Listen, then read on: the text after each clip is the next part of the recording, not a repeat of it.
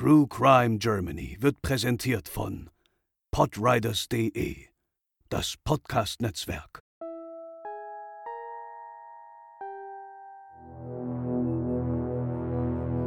Hamburg, Januar 1947. Die Folgen der Ereignisse des Zweiten Weltkriegs sind immer noch zu spüren, auch in der Hansestadt im Norden.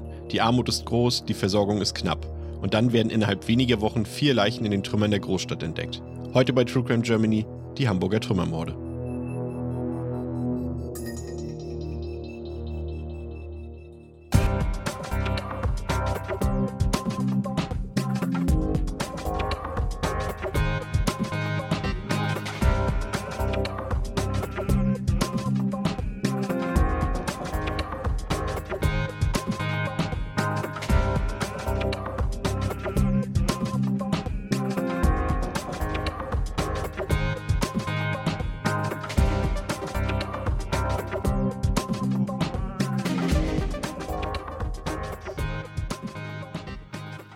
Hallo und herzlich willkommen zur 72. Episode von True Crime Germany. Ich bin Chris und bei mir sind natürlich auch wieder Lena. Moin. Und André. Hallo. Und wir wollen uns zunächst ganz herzlich für das äh, Feedback, für das zahlreiche, äh, bezogen auf unsere letzte Folge mit Lena Jensen bedanken. Ähm, danke, dass euch die Folge genauso viel bedeutet wie uns. Es war uns eine Herzensangelegenheit und auch danke nochmal an Lena, dass sie bei uns über diesen Fall berichtet hat. Aber heute haben wir euch mal wieder einen Fall mitgebracht, der tatsächlich etwas tiefer in der Vergangenheit liegt. Und bevor wir zum eigentlichen Fall kommen, ist es für die Einordnung der Geschehnisse aus unserer Sicht notwendig, den historischen Kontext herzustellen. Denn die Zeit nach dem Zweiten Weltkrieg war schon immer eine ziemlich besondere. Das zeigte sich auch in den Großstädten wie Hamburg. Ja, die damals durch Tod und Flucht von knapp 1,4 Millionen auf 800.000 Einwohner geschrumpfte Bevölkerung Hamburgs musste mit dem 1946er, 1947er Winter den vielleicht härtesten des kompletten 20. Jahrhunderts im wahrsten Sinne des Wortes überleben. Fast die Hälfte des kompletten Wohnraums der Stadt war durch die Bombenangriffe der Briten völlig zerstört worden. Und auch bei noch vorhandenen Häusern waren oft größere Teile zerstört.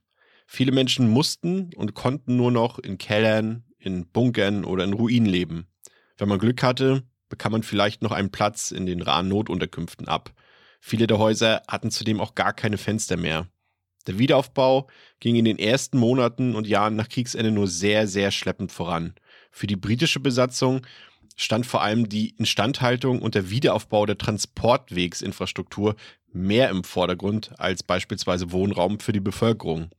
Für viele Leute war es kaum vorstellbar, dass Hamburg noch mal das Hamburg werden sollte, das sie von damals kannten. Man ging davon aus, dass es ja 10 bis 15 Jahre dauern würde, bis auf der Trümmerwüste Hamburgs wieder eine florierende Metropole entstehen könnte. Andere sagten, dass allein die Beseitigung der Trümmer so lange benötigen würde. Die Leute mussten provisorisch auskommen. Mir fehlt persönlich komplett die Vorstellungskraft dafür, wenn ich heute Dokumentationen und Fotos aus der Zeit sehe. Das sind unfassbare Bilder, wie Leute in Kellern hausen oder in Wohnungen und Zimmern leben, die einfach gar kein Dach mehr haben.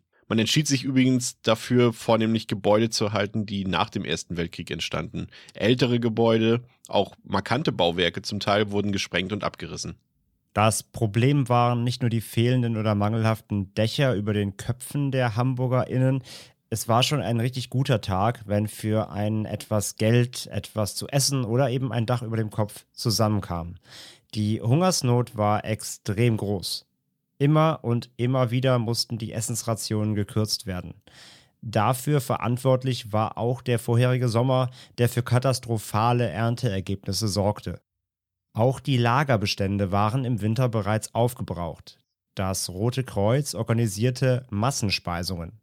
Zeitzeuginnen berichten noch heute davon, dass sie damals permanent Hunger hatten und klauen und schnorren mussten. Das durchschnittliche Gewicht eines Hamburger Erwachsenen betrug zu der Zeit bedenkliche 55 Kilogramm. Die Wirtschaft war ohnehin am Boden. Auch viele wichtige Verkehrswege waren komplett zerstört. Alles weitere Faktoren für den Zustand, den man in Hamburg, aber auch an vielen anderen Orten vorfand. Temperaturen von unter minus 20 Grad sorgten für den kältesten Winter Deutschlands im 20. Jahrhundert. Im Jahr 1946 kam der Wintereinbruch auch noch überraschend besonders früh. So war die für die Stadt überlebenswichtige Elbe über weite Teile zugefroren, was einen Schiffsverkehr quasi unmöglich machte.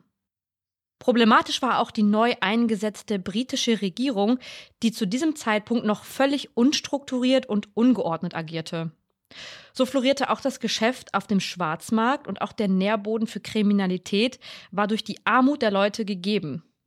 Insbesondere Kleinkriminalität wie Diebstahl war an allen Ecken und Enden an der Tagesordnung. Es gab auch illegale Tausch- und Hamsterfahrten aufs Land von der Bevölkerung. So ein Ausflug war unfassbar gefährlich, da die Züge bereits aus allen Nähten platzten. Menschen hingen förmlich aus den Zügen oder saßen massenhaft auf den Dächern dieser. Geld war zu dieser Zeit kaum etwas wert, Zigaretten dagegen eher schon, was auch ein Detail unseres Falles später in ein anderes Licht rückt. Vor allem britische Zigaretten waren wertvolle Tauschware. Wirklich beheizt werden konnten nur öffentliche Gebäude. Auch Strom gab es durch eine erlassene Notverordnung hauptsächlich für unverzichtbare Betriebe. Für Privathaushalte gab es maximal zwei Stunden Strom am Tag. Es mangelte an Zügen, Waggons und Schienen, die zum Beispiel aus dem Ruhrgebiet Heizmaterial besorgen konnten. Geheizt wurde mit Holzresten aus den größeren Parkanlagen oder mit der Kohle, die von den wenigen Zügen geklaut wurde.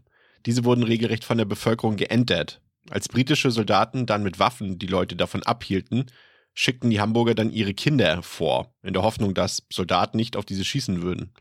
Ein Drittel der Kohle wurde circa gestohlen, von täglich circa 17.000 Kohledieben. Für ein paar Stunden bekamen immerhin die Kinder in der Schule Schutz und Wärme, aber auch nur, wenn sie pro Kind ein Brikett Kohle mitbrachten. Es ist schon beeindruckend, wenn man liest, sieht und hört, zu welchen Dingen Menschen in der Not fähig sind. Dennoch war das von uns beschriebene Bild der Stadt und des Lebens im Winter 46, 47 offenbar die perfekte Kulisse für das vermutlich mysteriöseste Verbrechen der Hamburger Kriminalgeschichte mit dem Aktenzeichen KK römisch 2 A1. Es war der 20. Januar 1947. Kinder spielten auf den Grundstücken zerstörter Gebäude. Zwischen den Trümmern konnte man öfter mal etwas Nützliches finden, zumindest für die fantasievollen Spiele, die Kinder eben spielten. Die Ruinen waren ein idealer Spielplatz für diese Abenteuer. Doch an diesem bitterkalten Tag sollte alles anders sein. Was die Kinder fanden, hat ihr Leben mit Sicherheit für immer verändert. Heute ist es die Hinrichsenstraße im Hamburger Stadtteil Borgfelde, damals hieß sie jedoch noch Baustraße. Die Polizei war für die Umstände der damaligen Zeit schnell vor Ort. Aber was fanden die Kinder in den Trümmern? Es war eine unbekleidete Frauenleiche. Die Polizei schätzte die tote Frau auf circa 18 bis 20 Jahre. Sie maß 1,60 Meter und war schlank. Sie hatte blaue Augen und mittelblondes Haar. Ihr Gebiss war vollständig und an ihren Händen waren wenige Abnutzungsspuren zu erkennen, was nicht gerade dafür sprach, dass die Person im Alltag körperliche Arbeit nachging. Außerdem entdeckte man auf dem leblosen Körper eine Blinddarmnarbe. Offensichtlich wurde die Frau stranguliert. Ganz kleine Spuren für diese Annahme ließen sich am Hals und an den Handgelenken finden. Das Tatwerkzeug dürfte eine Drosselschnur gewesen sein. Die Leiche lag neben einem ausgebrannten Auto in der Nähe einer durch einen Bombenangriff zerstörte Akkumulatorenfabrik. Im Umkreis der Leiche fand man ein paar auffällige Gegenstände. So lagen in der Nähe des Kopfes ein Ring aus Draht und ein Kamm. Unter dem Körper fand man einen Perlmuttknopf mit einem Rest Seide. Vermutlich wurde der Knopf von der Kleidung abgerissen, jedoch unklar, ob es sich dabei um die Kleidung der getöteten Frau handelte. Man fand zwar noch einen Stofffetzen neben der Leiche, doch an sich fehlte von der Bekleidung der Frau jede Spur. Hilfreiche Spuren oder Hinweise ließen sich auch sonst nicht auffinden. Die Identität der Frau konnte nicht geklärt werden. Für hilfreiche Hinweise aus der Bevölkerung wurde zunächst eine Belohnung in Höhe von 1000 Mark ausgerufen. Fünf Tage zogen ins Land. Am 25. Januar wurde dann die nächste unbekleidete Leiche von Schrottsammlern gefunden. Dieses Mal in einer Ruine an der Lappenbergsallee 2 in Hamburg-Eimsbüttel. Es handelte sich jedoch nicht um eine Frauenleiche. Es war der Körper eines älteren Mannes. Vermutlich so zwischen 65 und 70 Jahren alt, 1,60 Meter groß und schlank. Er trug graues Haar und einen Schnurrbart. Die Augen waren blau. Auch seine Hände wiesen keine Spuren schwerer Arbeit auf. Dafür war er zahnlos. Auch der Mann wurde mit einem Draht oder einer Schnur stranguliert. Neben seiner Leiche fand man einen Bambusstock mit gebogener Krücke. Die Kleidung fehlte jedoch, wie schon beim ersten Leichenfund ein paar Tage zuvor. Die Spurenlage war ähnlich ernüchternd. Die Polizei sollte auch hier nicht weiterkommen. Wieder ein paar Tage später, am 2. Februar 1947, war gerade ein Schiffswächter in den Trümmern einer ausgebrannten Matratzenfabrik in der Billstraße am Billkanal zugegen. Er konnte seinen Augen kaum glauben. Es zeichnete sich ein grausiges Bild vor ihm. Eine nackte Kinderleiche. Die Ermittlungen der gerufenen Polizei ergaben, dass das Mädchen circa sechs bis acht Jahre alt wurde und 1,10 Meter zehn groß war. Ihre Haare waren blond, die Augen graubraun. Ihr Gebiss war vollständig. Am Unterarm konnte man eine Narbe erkennen. Was sich mit dem vorherigen Leichenfunden glich, war die entfernte Kleidung, die sich nirgends auffinden ließ, die Strangulationsspuren am Hals und der Mangel an verwertbaren Spuren. Wenn man davon ausging, dass alle Opfer zu Lasten eines Täters oder einer Täterin gingen, mussten spätestens jetzt die Alarmglocken läuten. Ein Kindermörder. Das sollte natürlich auch die Bevölkerung in Aufruhr versetzen. So erhöhte man die Belohnung für nützliche Hinweise, die zur Identifikation der Opfer oder eines einer Täterin führen könnten, auf 5000 Mark und zusätzlich 1000 Zigaretten, was heute vielleicht etwas ungewöhnlich klingt. Damals auch aufgrund der prekären Nachkriegszeit jedoch keinen geringen Wert darstellte. Doch es sollte nicht bei drei Leichen bleiben. Zehn Tage nach dem Auffinden des Mädchens fand ein Mann am 12. Februar im Keller einer Fabrikruine in der Ankelmannstraße in Hamburg-Hamm eine weitere Frauenleiche. Auch diese war wieder gänzlich unbekleidet. Die Frau war zwischen 35 und 40 Jahren alt, 1,55 Meter groß und blond. Als besondere Merkmale konnte eine Zahnprothese im Oberkiefer nachgewiesen werden, nebst Goldzähnen und eine Operationsnarbe auf dem Körper. Auch diese Frau wurde offensichtlich stranguliert. An allen Leichenfundorten ließen sich keinerlei Kampfspuren finden. Zudem fand man alle Körper in einem gepflegten Zustand vor. So gingen die ErmittlerInnen davon aus, dass es sich bei den Fundorten nicht um die tatsächlichen Tatorte handelte. Bei der letzten Leiche ließen sich auf einigen Trümmersteinen immerhin Schleifspuren ausmachen, die diese Theorie der Polizei unterstrichen. Eventuell wurden die Leichen mit einem Fahrzeug transportiert. In der Bevölkerung ging spätestens jetzt die Angst um. Es gab sogar eine Empfehlung der Polizei, dass sich Passanten doch bitte bestenfalls nicht am Straßenrand bewegen sollten. Es bestand die Gefahr, dass man aus den Trümmern angesprungen werden konnte. Für Teile von Hamburgs Bevölkerung war eines klar. Es war nur eine Frage der Zeit, bis man die nächste Leiche auffinden würde. Es gab kein anderes Thema mehr in diesen Tagen. Für die Ermittlungen der Kripo war damals unter anderem Oberkommissar Ingwersen zuständig. Doch all sein Einsatz war nur ein Tropfen auf dem heißen Stein, gemessen daran, dass die Mittel der Polizei durch die zumindest oberflächliche Entnazifizierung der Behörden sehr gering war. Man konnte gar nicht so viele neue Polizisten einstellen, wie in der Zwischenzeit aus dem Dienst entfernt wurden. Es standen nur wenige Männer zur Verfügung und auch an der Ausstattung mangelte es. Vier Fahrzeuge waren für ein so umfangreiches Stadtgebiet deutlich zu wenig. Dennoch setzte man alles Menschenmögliche in Bewegung. Denn eines war für die Ermittler klar, kann man die Opfer identifizieren, findet man auch den Täter oder die Täterin. Aber damit war man auch wieder beim Ausgangspunkt angelangt. Die Identität aller vier Leichen war ungeklärt. Warum vermisste niemand diese Menschen? Es wurden Fotos der Opfer angefertigt und in allen neuen Besatzungszonen im Land verteilt. Es gab weitflächige Plakataktionen, auch Presse und Rundfunk wurden in die Fahndung mit eingebunden. Insgesamt wurden 60.000 Plakate an die vier Besatzungszonen verteilt, sogar in der russischen Zone. Zusätzlich wurden die Fingerabdrücke an allen großen Polizeidienststellen übermittelt. Eine weitere Aktion sah vor, dass alle örtlichen Zahnarztpraxen bezüglich der Gebisse und Zahnprothesen befragt werden sollten. Auch der Verband der Dentisten wurde eingeschaltet. Leider auch wieder ergebnislos. Keines der Mitglieder erinnerte sich an Arbeiten, die jeden entsprechen würden. Hamburger Ärzte wurden auch bezüglich der Blinddarmoperationsnarbe auf einer der Leichen befragt. Des Weiteren wurden über 120 Leute in die Polizeidienststellen geladen, die in letzter Zeit Vermisstenanzeigen aufgegeben hatten. Einige von ihnen mussten sich zum Abgleich die Leichen ansehen. Doch eine Identifizierung erfolgte auch durch diese Maßnahmen nicht. Auch die Standesämter wurden gebeten, ihre Unterlagen zur Durchsicht freizugeben. Zusätzlich wurden über 1000 Personen kontrolliert, die sich zwar in Hamburg aufhielten, aber nicht dort gemeldet waren. Ja, zudem ermittelte man in 70 Fällen, in denen Personen ihre Lebensmittelkarten für ihre vorgesehene Ration nicht abholten. Treffer gab es auch hier keine. Man ging letztlich davon aus, dass es sich bei den Toten um Durchreisende handelte. Deshalb durchsuchte man in der Folge auch Bahnhöfe, Gaststätten und Bunker. Zudem sprach die Polizei Warnung für Reisende aus. Sie sollten möglichst auf Trampen und Privatquartiere bei Fremden verzichten. Es vergingen nun Monate und Jahre ohne Erkenntnisse oder Ergebnisse. Im April 1949 umfasste der Fall schon über 500 Beiakten. Man zog immer obskurere Methoden zur Lösung des Falls in Betracht. So stellte ein Hellseher und Astrologe seine Dienste zur Verfügung, natürlich ebenfalls ohne Treffer. Für Aufsehen in Zusammenhang mit den Hamburger Trümmermorden sorgte ein anderer alter Bekannter, Rudolf Pleil alias der Todmacher. Jener Serienkiller, der ebenfalls in den Jahren 1946 und 1947 für Schrecken sorgte, in seinem Fall im Harzgebiet. Pleil war zu dieser Zeit ein sogenannter Grenzgänger, der Menschen von Ost nach West an der Polizei vorbeischleuste.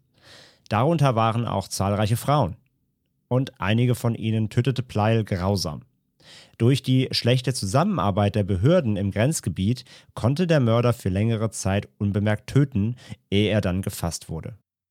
Und da man bei den Opfern in Hamburg mittlerweile von Reisenden ausging, könnte das Beuteschema Pleils ja eventuell damit in Zusammenhang stehen. Es klang vielleicht nicht wahrscheinlich, aber ausschließen wollte man die Ähnlichkeiten der beiden Mordserien nicht. Pleil wurde also nach Hamburg gebracht. Man untersuchte mit ihm die einzelnen Tatorte in der Hansestadt. Doch Pleil stritt sofort jegliche Taten ab. Interessanterweise behauptete er vier Jahre später, 1951, dass er doch für diese Morde verantwortlich war. Doch zu diesem Zeitpunkt war den Ermittlern bereits bekannt, dass Pleil möglichst viele ungeklärte Morde für sich deklarieren wollte, um einen möglichst großen Eintrag in der deutschen Kriminalgeschichte zu hinterlassen. Täterwissen konnte er in Zusammenhang mit den Morden in Hamburg jedoch nie nachweisen. Die Polizei kam auch in den nächsten Jahren nicht weiter im Fall der Trümmermorde. Und das obwohl es hin und wieder den ein oder anderen Hinweis gab, auch während der 50er Jahre. So wollte ein Mann aus Polen 1944 beobachtet haben, wie ein Mann einen anderen mit dem Tode bedrohte, der große Ähnlichkeit mit einer der Leichen gehabt haben soll. Die Ermittlungen führten auch hier wieder ins Nichts. Es gab durchaus auch Verdächtige im Laufe der Jahre. Einige Leute beschuldigten aufgrund seltsamer Beobachtungen zum Beispiel ihre Nachbarn. Eine Zimmervermieterin ließ sich die Leiche des männlichen Opfers zeigen. Sie glaubte, dass es sich dabei um einen ihrer Mieter handelte, der seit ein paar Tagen verschwunden war. Doch auch hier war es ein Irrtum. Der totgeglaubte Mann erschien wenige Tage später quicklebendig bei seiner Vermieterin. Er wurde auf einer Reise zu Verwandten krank und konnte erst später zurückreisen. Der renommierte Hamburger Kriminalrat Hans Lühr hatte stets die Vermutung, dass es sich bei dem Täter oder der Täterin um eine Einzelperson handeln musste. Es stellte sich auch die Frage, warum diese Mordserie so plötzlich endete, wie sie begann. Dazu die Ähnlichkeiten bei allen Leichenfunden. Man musste inzwischen davon ausgehen, dass die Leichen alle miteinander verwandt waren und somit eventuell ein anderer Familienangehöriger oder eine Familienangehörige diese Verwandten beseitigen wollte, um beispielsweise an deren Erbe zu kommen. In der Notlage der damaligen Zeit vielleicht nicht so weit hergeholt. Der vormals erwähnte Oberkommissar Ingwersen ging mit dieser Theorie mit. Er war felsenfest davon überzeugt, dass der ältere tote Mann entweder der Vater oder Großvater der beiden toten Frauen war. Das tote Mädchen war dagegen die Tochter einer der beiden Frauen. Dass ein Verwandter der Mörder war, würde auch erklären, warum es nie eine Vermisstenmeldung gab.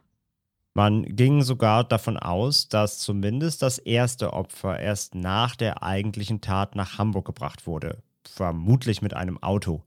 Kampfspuren gab es nicht, lediglich die angesprochenen Schleifspuren.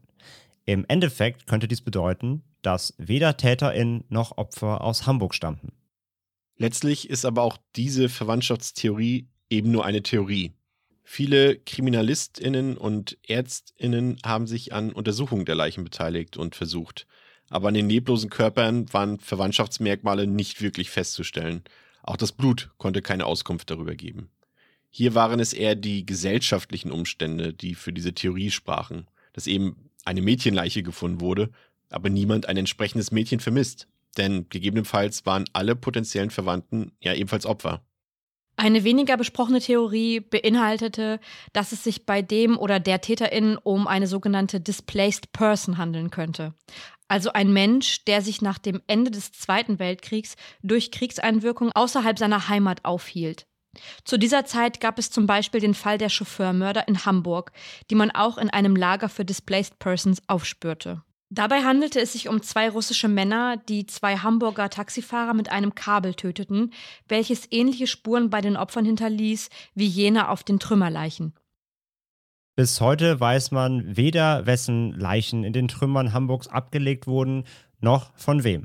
Es ist nahezu ausgeschlossen, dass sich an diesen Umständen noch etwas ändern wird, zumal der Täter oder die Täterin mittlerweile schon längst verstorben sein müssten.